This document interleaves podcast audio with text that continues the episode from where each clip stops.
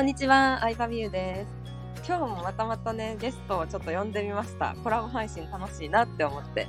えー、熊の言いたい放題というチャンネルをされている、働くまさんです。よろしくお願いします。はい、よろしくお願いします。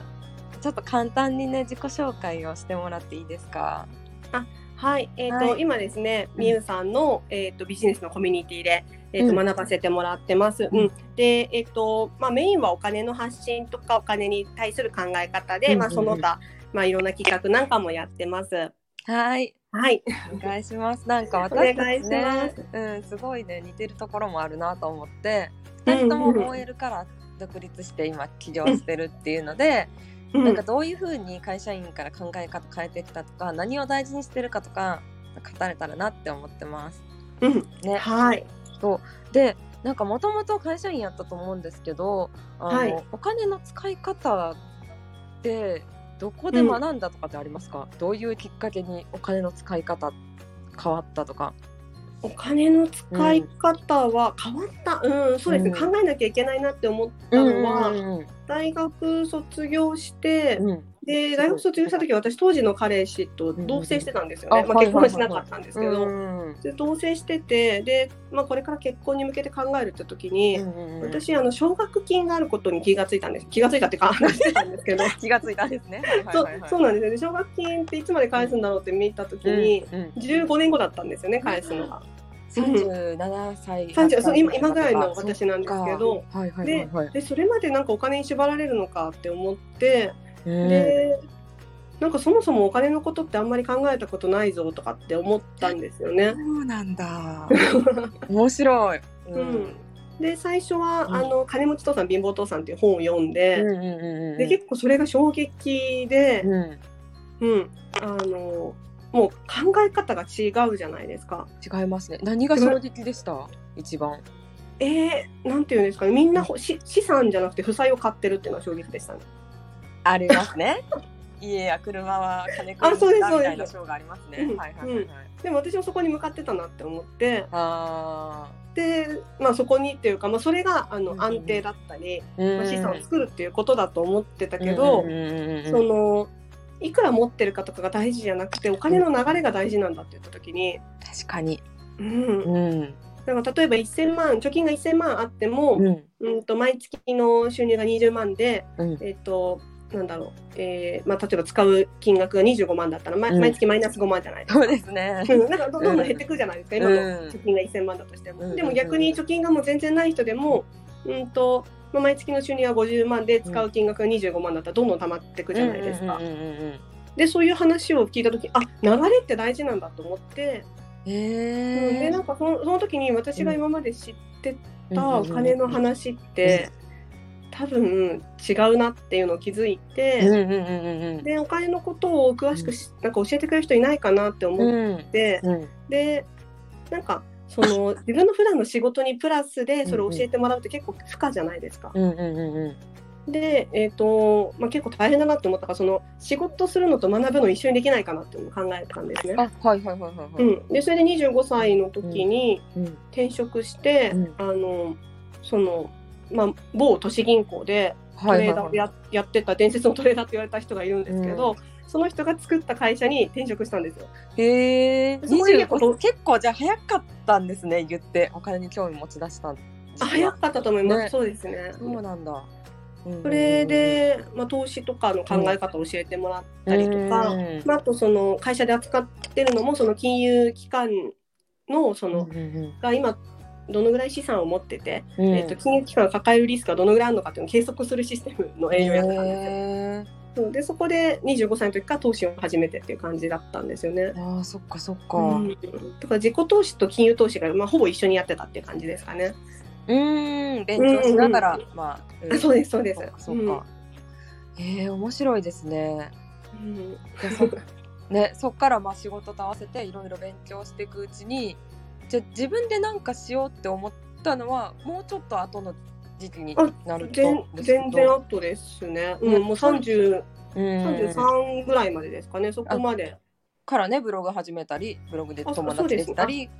そうです、そうです。で、副業始めようと思ったら33で、うん。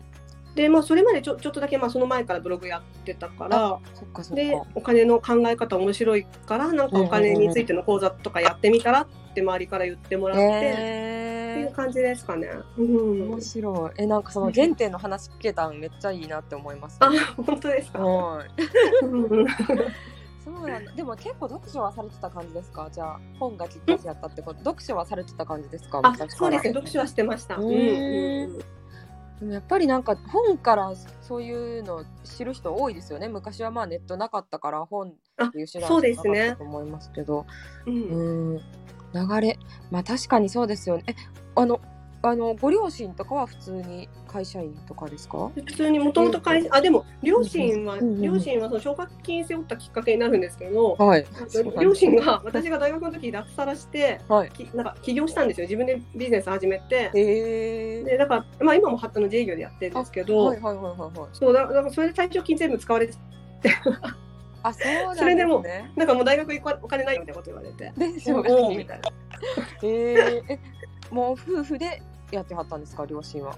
会社を？あそうです夫婦で今もやってまあす。そうなんだ。うん面白いですね、そうなると。うんまあでも言ってそれまで普通の会社員の両そうですね親やったら、まあ全然ね、お金の教育とかなくて、なんとなく、なんかお金持ちってテレビに出てくる人のイメージじゃないですか。こんな凡人からしたらお金持ちに会うこともないし。はいはい。うん、テレビにたまに見るなんか家紹介とか車紹介とかのイメージがついてるんでしょうねきっと、うんうんうんうん。うん、でもイメージじゃなくてなんか数字とかなんか事実を知るには面倒くさいけどなんか本読んだりとかちゃんと学びに投資するってすごい大事ですよね。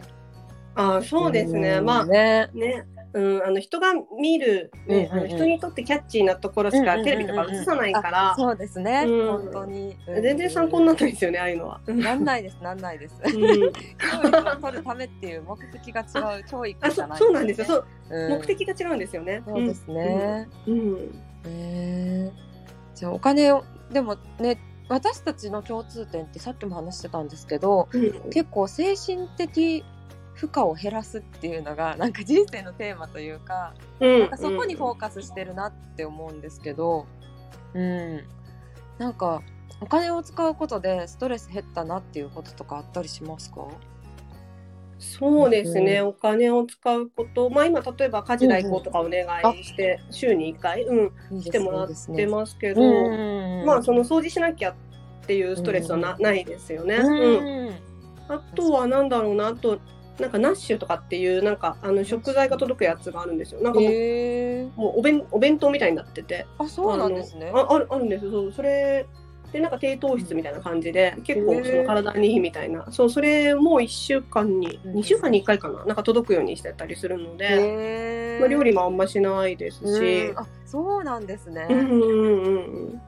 そうですね、基本はストレスはお金で回避してるみたい確かに。な、うんとかありますよね。うん。あとやっぱり経営者さんの中にはいろんなタイプの人がいるなって思っててどんどん会社を大きくしていくとか、こうどんどん売り上げを上げていくっていうのにフォーカスしてる人もいると思うんですけど、結構ねあの自分が楽しくっていうのを重視してますもんね。私。いやそうですね。ね、うん、だっうて、ん。ななんていうんですかね、例えば満員電車に乗らなくていいとか、通勤時間ないっていうだけでも、かなりのストレス軽減じゃないですか。ねうん、うん。何かやるときに誰かの許可を取る、あうんさなくていいとか、うんあとなんですかね、ランチをうん。12時、1時じゃない時間に取れるあーそうとか混んでますもんね、お店も。混んでます、混んでます。うん。そうで、なんか、そうなんですよね。なんか、私前、チキリンさんの本かなんかで、うんうんうん。見て、すごいなんか、あ、この考え方いいなって思った考え方があって、このストレスを回避するには、うん。自分はどのぐらいのお金を払うかっていうのを考えた方がいいっていうの。へえ面白い書いてあったんですよ。で、私それをすごい計算したことがあって、うんうんうんうんで会社辞めるときにすごい計算したんですよ。うん。で会社辞めるときって、うん。会社員の、まあ、月給とその自分の稼げるであろうお金ってまだ会社員の月給の方が若干多いかなっていうぐらいの飲み込みだったんですね。うんあの月にならしたときボーナスとかも含めたなって感じだったんですけどそうだから、まあ、例えばその月に、まあ、会社員の時50万ぐらい稼いでましたって言って、自分がそのまだ50万稼げなかったとしても、でも満員電車に乗らないストレスその会議できるストレスが、まあ、月に3万払ったら解消したいとか、うんうんうん。あのまあ、その毎朝会議に出なきゃいけないストレスをこういくら払って解消したいかとかいろんなもう自分のかかるストレスを考えうんうんうんてその分を自分のお給料から引いてったんですね。うーんそしたらもう半分ぐらいしか残んなくてあじゃあ今の方がそれやめた方がいいじゃんっていう結構結論だったんですよね。か。え面白い。えそれって本ですか？ブログとかで言ってはったんですか？チキリンさん。チキンさんの本本だったと思います。何の本だったかな？えー、うん。そうなんだ。えその本めっちゃ気になるな。ま分かったら教えてくださいまた。あわかりました。はい。えい。やでもそのなんかストレスって数字で判断されないじゃないですか。数字で分からへんから、なんか目標とかでも何でも数字で分かるものって言われるから数字うん数字思考になってると思うんですよ、この世の中って。売り上げだったり、ね。集客人数だったり、でもうん。精神的安定の方が人生全体で見た時ずっとずっと大事だと思ってて。うんうん。精神の安定。だって精神的なストレスが原因の病気も多いじゃないですか。いやそうですよね本当に。ね、胃潰瘍とかがんとか脳卒中とかも多分そうだと思うんですけど、うん。うん。なんか毎日を幸せに生きれることでそういう病気のリスクも減らせると思ったらもう私別になんかし集集客とかなんか給料とか関係なく、自分がストレスなかったらそれでもういいと思うんですよね。いやそうそうですね。うん夜ぐっすり寝れるとかっていうのも、例えば自分でビジネスするのも人集めて、誰でもいいからお客さん誰でもいいからねお金、うん。あのまあ集めようとかって集めてたとしたら、うんうんうん多分そのめっちゃストレスのかかる人とかね。ややってくると思うんですよね。ううん。んだだったらそこの部分はもう全部いらないからっていう風にしちゃった方が、確かに売り上げ下がってもいいからストレスなく仕事しようみたいな、んそうですね。長い目で見たら絶対そっちの方がいいですよね。いやそれはありますね、うん。なんかビジネス途中で辞めちゃう人とかって多分それ大きくないですか多分そういう。の。それはあると思いますうん。なんだかんだでビジネスを長くやってる人って好きなことしかしてないですもん。そうですよね。うん。私たちとかも多分そうですけど、うん。マーケティングあのなんだろうな売り上げ上げるの好きな人は結構マーケティング大好き。お金大好きみたいな人で、うん。うん。うんうん好きなことしかしてないから。でも自分のことをよく知らずにその目先の売り上げだけ求めてしんどいけど頑張るはずっと続けれないから、ん。そうですね。うん。多分、頑張れ、そういう、なんか自分を追い込んで頑張れるタイプじゃないんですよね、きっと。うん。そうだと思います、うん、うん。そうそうそう。だからね結局好きなことしか続かないんだろうなって思いますね。いや、そうですね。うん。うん。で、なんか、もう今好きなことやっている、今この瞬間を楽しんでるっていうのが一番幸せだなって思いますね。ああそうですね。うん、ううん。いや本当にね小さくスタートしましたけどね、私たちも。なんかちょっとずつそういうね、うん、ストレスにならない方法を見つけていったというか、うん、そうですね。うん、ね。うん。ところどっちかという。とそっちを見つけてった感じですね。あそうです。いやでもそうかも。本当にそうかも、トレスじゃない方法をなんかああでもないこうでもないといろいろやりながら見つけていった感じで、なんかそれが結果として売り上げとか結果として、まあ、コミュニティの大きさだったりなんか講座に何人来てくれるかっていうのにつながってるけど、うん本質はそこかもしれないですね。うん、そうですね。うん。ね、すごいなんかいい話でした。ありがとうございます。こちらこそありがとうございました。はい、ではではそろそろ時間になったので終わります。バイバイ。はーい。